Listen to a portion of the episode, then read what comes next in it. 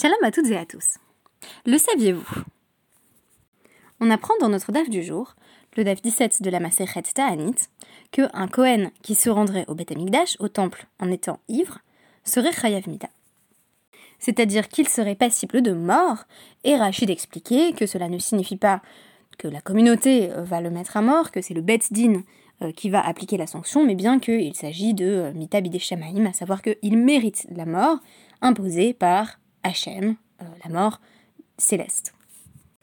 Cette sanction pour les Shtouye Yaïn, pour les buveurs de vin, on la prend d'un pasouk de Vaïkra 19, de telle sorte que l'Agmara dit Behedia active C'est évident que quiconque boit du vin en étant Cohen sera puni de mort, puisqu'il est écrit Yaïn ve shechar altecht. Tu ne devras pas boire de vin ou d'alcool fort. Sinon, quand vous entrerez dans la tente d'assignation, vous mourrez.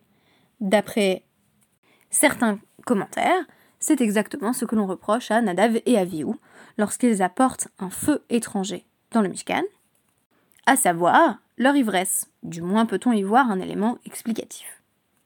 Puisqu'il s'agit ici de faire sa place au versant diabolique de l'alcool, la référence du jour me semblait aller de soi, à savoir l'assommoir de Zola, qui ne cesse de comparer l'alcool à une substance vénéneuse, euh, des saletés, des poisons, qui ôtent à l'ouvrier le goût du pain. L'alcool, selon Zola dans l'assommoir, non seulement enivre, mais a servi, abîme, voire détruit, comme ce sera le cas des protagonistes du roman. La déchéance engendrée par la consommation d'alcool est présentée comme un engrenage dévastateur dans lequel on s'enlise, tout simplement euh, pour des raisons euh, euh, sociales, parce que les, miséreux qui sont abrutis de, fatigue voient en quelque sorte l'alcool comme leur seule source de plaisir. C'est ainsi que l'alcool déshumanise, prend la place, substitue en quelque sorte à la raison, détruit le foyer de Gervaise et Lantier, qui sont les personnages principaux, constitue, en tout cas dans ce roman, la cause principale du malheur des classes populaires. On a l'impression que euh, c'est un petit peu le cas dans notre Gemara également, pour comprendre euh, cet impératif, cette injonction qui s'adresse au Kohanim. Et les modalités de son application, il faut parler des Mishmarot. Les Mishmarot, qui peut se traduire par garde, je synthétise ici des informations glanées sur le site du Stenzalt Center. Donc, les Kohanim, les Kohanim sont divisés en 24 euh, groupes euh, de, euh, de, gardes qui vont avoir la charge du service du Beth Amikdash dans une période de une semaine, deux fois par an. En outre, à Sukkot, Shavuot et Pessah, aux grandes fêtes de pèlerinage, tous les Kohanim se rendent au Beth Amikdash et donc on peut dire que Kohen c'est un peu comme fonctionnaire, on travaille quand même pas énormément. Chaque mishmar, chaque garde, dans les 24, euh, va être constitué euh, de familles particulières qu'on appelle euh. Et dans chaque Bet Av, un dirigeant de la famille, le Roche Bet Av, en quelque sorte une sorte de, de patriarche du mishmar, donc de la garde, qui va assigner à chacun sa responsabilité au sein de la garde. Les Kohanim bénéficient dans ce cadre d'exemptions particulières, nous l'avons appris dès la Mishnah du DAF 15, et on apprend notamment que, par exemple, dans le cadre d'une sécheresse, lorsque les précipitations sont retenues, le Betav, parce qu'il a euh, des responsabilités euh, particulières, et qu'il est euh, tout particulièrement impliqué dans le service du temple, ne saurait participer aux jeûnes. En d'autres termes, les groupes de Kohanim qui sont en train de servir ne jeûne pas parce qu'on a besoin qu'il soit pleinement opérationnel dans le cadre du, euh, de la Avoda au Mishkan. C'est dans ce cadre qu'est réitéré l'interdit pour les Kohanim d'arriver au Mishkan en ayant bu au préalable. Parmi d'autres interdits, comme par exemple celui de se présenter avec une chevelure hirsute, ce qui donnerait à penser que l'on ne fait pas grand cas de l'honneur de servir au Beth. Et dans notre dev du jour, là où Abaye pose clairement qu'il devrait être interdit pour les Kohanim à l'heure actuelle, après la destruction du temple, de consommer du vin, Rabbi Yehuda Anassi, contre donc, va adopter une approche plus réaliste. Et pourtant, ils sont d'accord sur les prémices. À savoir qu'on nous enseigne dans une braïta. Tania, Rabbi Omer, Rabbi Yehuda Anassi affirme. Omer ani Kohanim asurim lishtol. Moi je suis d'accord que normalement les Kohanim devraient avoir l'interdiction de euh, consommer du vin en tout temps. Euh, aval, maese, chez Takanato, euh, Kalkalato. Mais que puis-je y faire si euh, leur malheur est finalement euh, à leur avantage? Alors qu'est-ce que ça peut bien signifier? Tout simplement, à l'époque où le Beth Amikdash était encore, là encore, opérationnel. Chaque Beth Av et chaque Mishmar savait à quel moment de l'année ils allaient devoir venir servir. Et donc on rappelle qu'ils allaient travailler essentiellement deux jours, euh, deux semaines, pardon, deux semaines par an et autour des fêtes.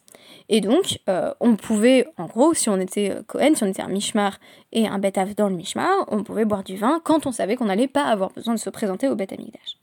Mais à l'heure actuelle, il y a quand même une certaine confusion dans le statut des Kohanim qui fait qu'on ne sait plus exactement euh, à quel Mishmar on appartiendrait ou à quel Betav on appartiendrait, voilà, aller euh, poser la question à, euh, à, David Cohen là dans la rue, dites-lui à, quel, garde du temple tu appartiens et quand est-ce que tu devrais te présenter au Bet Amikdash s'il était reconstruit, je pense que vous allez susciter sa perplexité.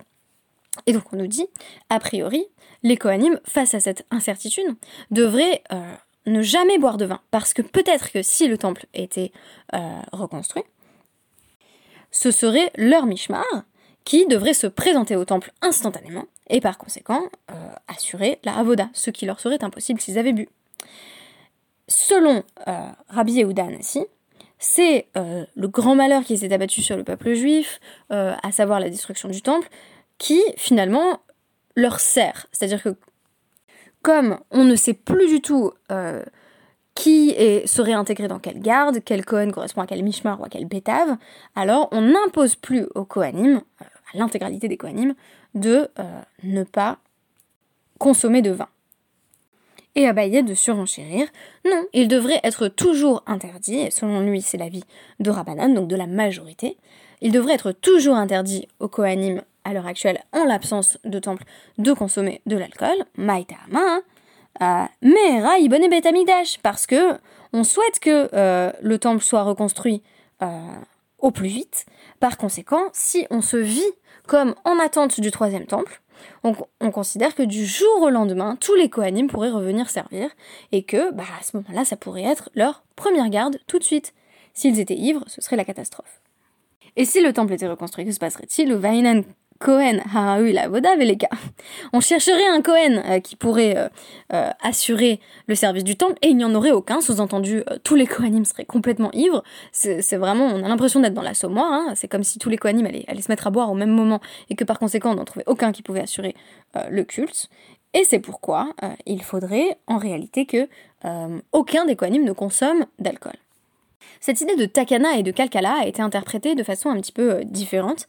Euh, par les guéonymes, qui affirment que finalement, euh, ça fait moins de responsabilité pour les coanimes, tout simplement. Plus de raison de s'abstenir de boire lorsque il n'y a ni Beth Amikdash ni Avoda. En quelque sorte, les Géonimes perçoivent ce qui est déjà à cette époque-là, donc à cette époque médiévale, la déconnexion entre le statut qu'on nous décrit euh, comme étant voilà celui des Kohanim d'une implication particulière dans le culte et la réalité d'une disparition de ce culte.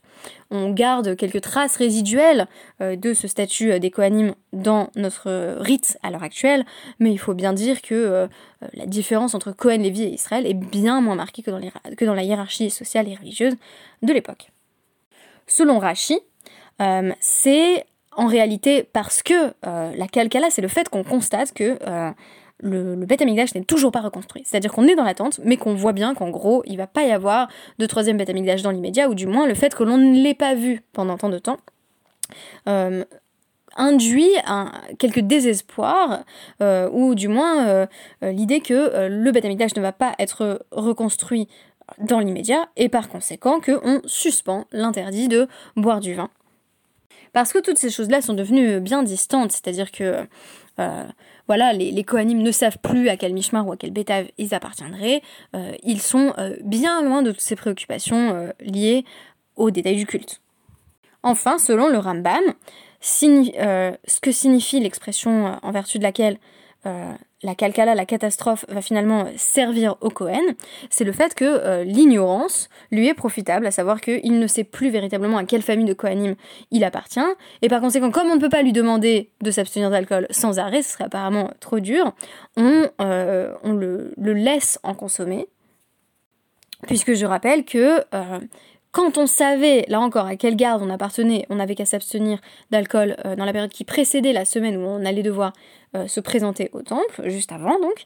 Euh, tandis que ici, comme plus personne ne sait à quelle garde il appartient, ça pourrait être nous-mêmes n'importe quand, ce qui est une responsabilisation absolue, qui en même temps euh, serait considérée comme peut-être bien trop contraignante, et on n'a pas envie que euh, les coanimes euh, enfreignent une interdiction, donc on préfère leur éviter d'interdire l'alcool en tout temps, parce que là c'est plutôt le statut de nazir que celui de Cohen. Et l'Agmara va alors poser la question. dégané pour ta Pourquoi ne dit-on pas simplement que, admettons que le temple soit reconstruit. Je suis un Cohen. Euh, je sais que je vais devoir faire partie de la garde qui va devoir intervenir euh, tout de suite, ou demain, disons demain. Eh bien, il n'y a qu'à dormir un petit peu et euh, dégriser. Et puis, donc, entrer au Beth Amikdash. Et là, on nous dit, on nous rapporte au nom de, de Rami Baraba, que même dormir un petit peu, ça ne va pas suffire à dissiper les effets du vin. Au contraire, on va se réveiller en étant encore plus fatigué, ce qui est l'équivalent talmudique, si vous voulez, de la gueule de bois. Et là, on rejoint l'idée en vertu de laquelle, dans l'idéal, aucun des coanimes ne pourrait euh, consommer de vin, parce que si on est mis face à, la responsabilité qui était celle des coanimes, à savoir la avoda, eh bien on ne serait pas en mesure de remplir le service du temple. Alors vous me direz, que ça s'applique que au Kohanim? Non, on a déjà étudié dans, les divers podcasts que j'ai consacrés à l'alcool, euh, le fait que en, réalité on ne peut pas consommer euh, d'alcool, voilà, alcool fort ou vin, euh, dans bien d'autres contextes, et notamment avant la tfila, lorsqu'on se présente devant Hachem. Ce n'est donc pas spécifique au Kohanim. Mais la seule différence, c'est que ici, ce serait susceptible de s'appliquer en tout temps. Alors que si je vous dis, voilà, ne buvez pas euh, avant la tfila, euh, ça vous laisse la possibilité de boire après la tfila. Alors que là, si on poursuit euh, Abaye jusqu'au bout de la réflexion, eh bien, on se rend compte que les ne pourraient jamais boire. Donc, finalement, Rabbi est d'accord avec Abaye sur le principe, et on se retrouve avec une, division qui fait penser un petit peu à, à et Beth à savoir que Rabbi Yehuda Nassif ici euh, au fils de, de, en quelque sorte, puisque euh, ce qu'il caractérise c'est le réalisme, à savoir que oui, dans l'idéal, euh, il faudrait que les Kohanim s'abstiennent de boire, mais maintenant qu'on est dans l'incertitude, qui constitue elle-même une forme de catastrophe spirituelle, alors ça leur sert finalement de, de takana, c'est à leur avantage. Tandis que pour Abaye, on doit vivre dans un monde où on est en permanence en attente de l'idéal, de la réalisation de l'idéal, ce qui est souvent ce que l'on qualifie hum, comme la concrétisation du système de Shammai. Et donc, si on vit dans l'attente de l'actualisation de cet idéal, alors on se dit, euh, Bimera Beyamenu, le Beth euh, va être reconstruit instantanément, ou en tout cas très très bientôt, ce qui justifierait que les Kohanim s'abstiennent de boire sans arrêt. Moi qui d'habitude euh, trouve plutôt euh, Hillel est très sympathique et les, avis de, de Beth Hillel extrêmement intéressants dans leur réalisme, je me retrouve ici dans la situation où je suis plutôt du côté euh, euh et par conséquent euh, peut-être de Beth Shammai dans cette comparaison, dont, voilà, vous me direz ce qu'elle vaut, à savoir que personnellement je ne consomme pas du tout d'alcool et je ne suis jamais ivre parce que je trouve qu'il y a quelque chose qui comment dire, qui justement nous écarte de cette notion de responsabilité permanente. Il y a quelque chose dans l'alcool qui est de l'ordre du lâcher prise, c'est peut-être aussi ce que l'on recherche avec la consommation d'alcool, qui est impropre à la réalisation de, euh, on va dire, de peut-être de manière un petit peu, voilà, euh, euh, grandiloquente, de la, mission qui est la nôtre sur Terre. À savoir que si on est sans cesse prêt à comparaître devant Hachem, prêt à comparaître devant le tribunal céleste, euh, le roi ou la reine, euh, alors on ne peut jamais être véritablement euh, alcoolisé. C'est sans doute ce que, ce que suggère le Rambam au sujet de la mitzvah de boire à Purim, où il dit en gros, ça doit pas être une quantité suffisante pour ne plus pouvoir réciter la tfila. Par conséquent, on, doit en, réalité être simplement un petit peu pompette, mais pas véritablement ivre. Et eh bien pour les Kohanim, c'est un petit peu la même chose. C'est-à-dire que si on pousse la logique jusqu'au bout, on ne doit jamais être dans le lâcher-prise total, parce que euh, nous sommes en attente d'un monde meilleur, que représente la reconstruction du temple? Voilà, j'espère que euh, ça vous aura euh, apporté quelques éléments de réflexion sur le DAF. En tout cas, je vous remercie pour votre écoute. À demain.